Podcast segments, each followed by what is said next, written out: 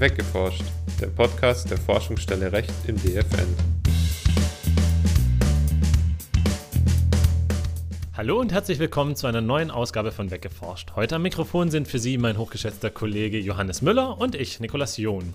Auch von mir ein herzliches Willkommen. Ja, wir wollen heute mal wieder über die Datenstrategie der Europäischen Kommission reden. Da kommt man momentan einfach nicht drum herum. Doch nicht im klassischen Sinne nur über die neuen Regelungen und was damit alles für Neuerungen einhergehen, sondern heute vielmehr über die sogenannte Datennutzungsrechte, also Regelungen zu der Weiterverwendung bereits vorhandener Datensätze primär von öffentlichen Stellen zu fairen Bedingungen für die Allgemeinheit.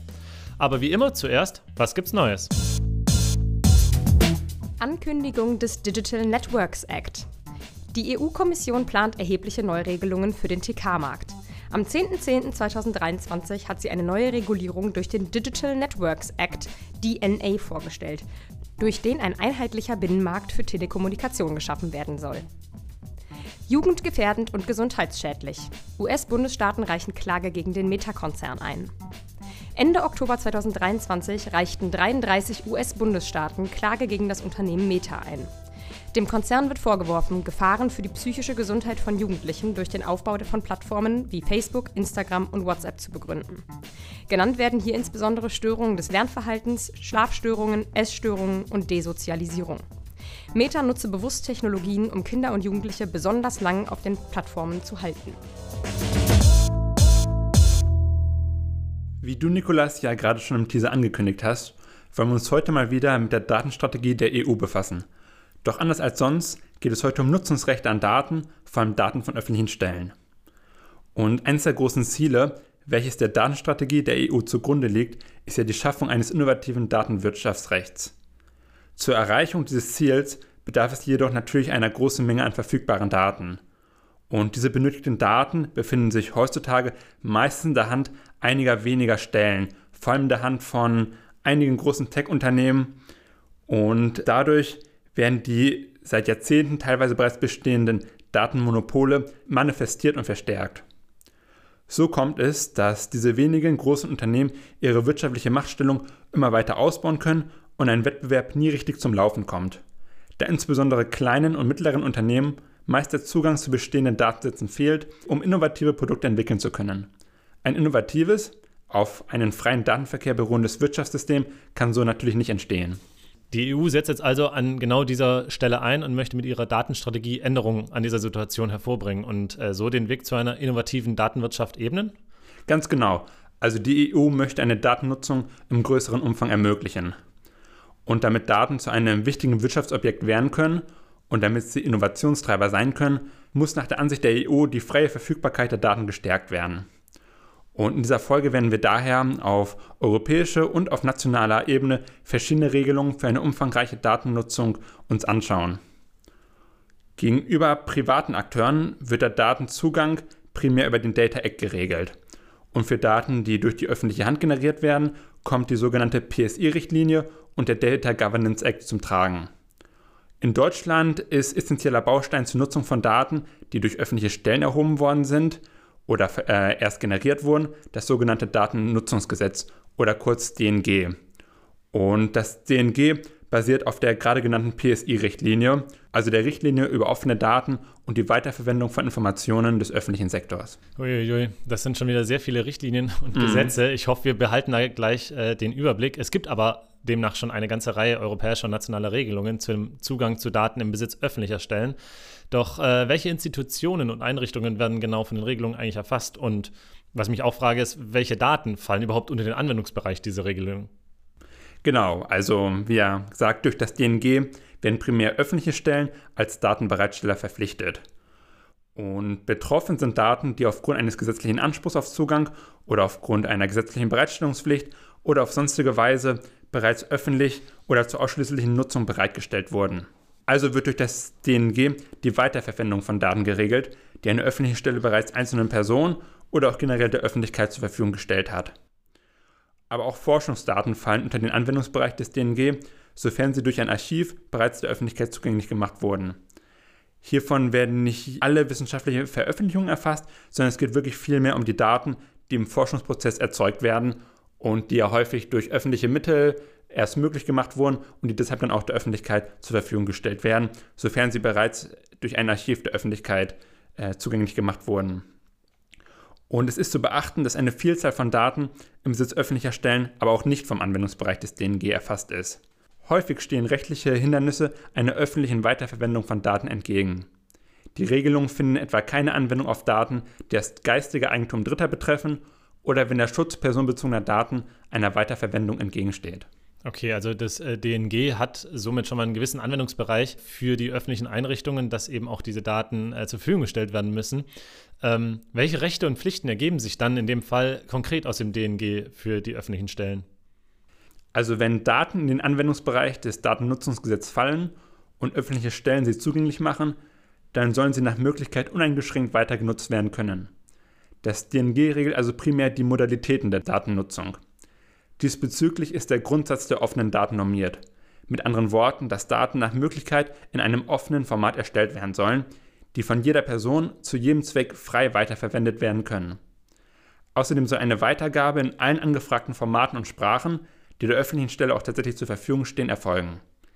Keine Pflicht zur Bereitstellung besteht hingegen, wenn dies mit einem unverhältnismäßigen Aufwand für die öffentliche Stelle verbunden ist.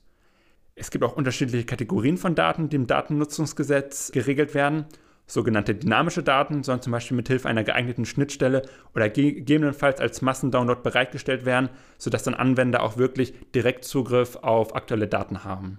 Okay, und inwiefern oder inwieweit können und dürfen die Daten dann durch die anfragenden Personen oder Stellen weiterverwendet werden?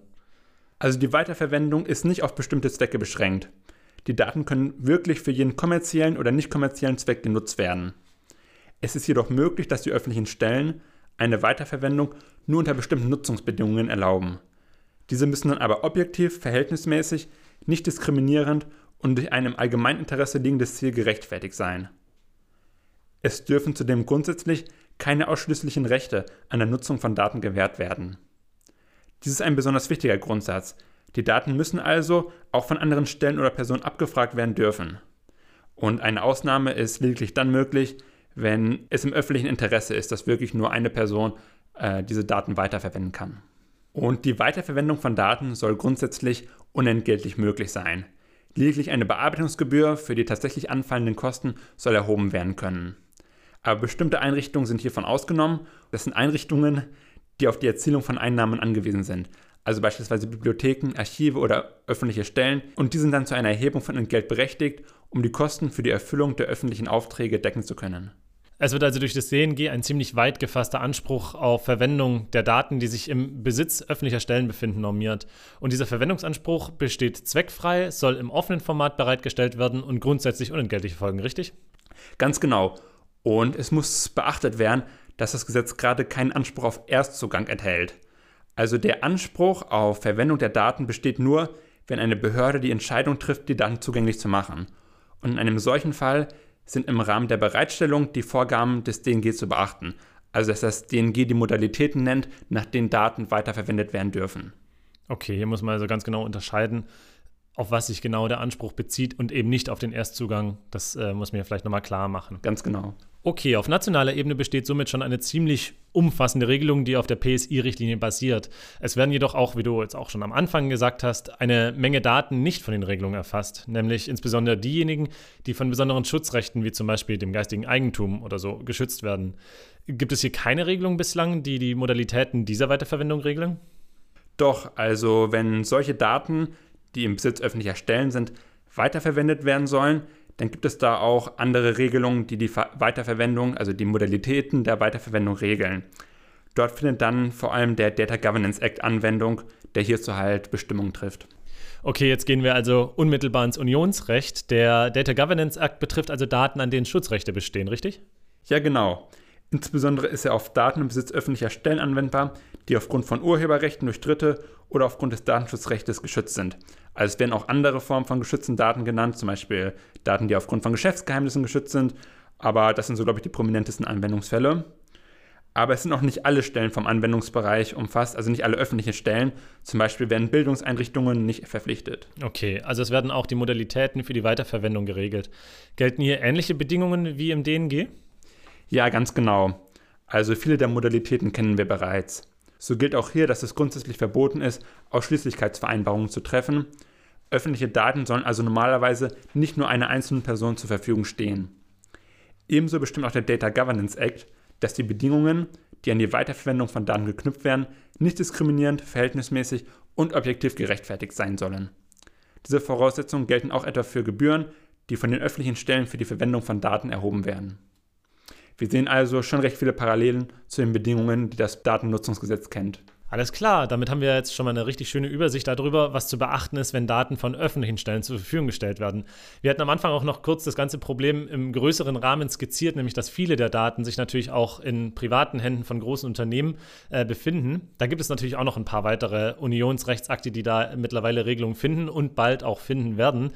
Das würde hier jetzt aber, glaube ich, den Rahmen sprengen, darauf auch noch einzugehen. Ähm, wir haben jetzt schon mit so vielen anderen äh, nationalen und Unionsrechten zu tun gehabt. Äh, ich glaube, da lohnt es sich mal in einer weiteren Folge mal einen Blick drauf zu werfen.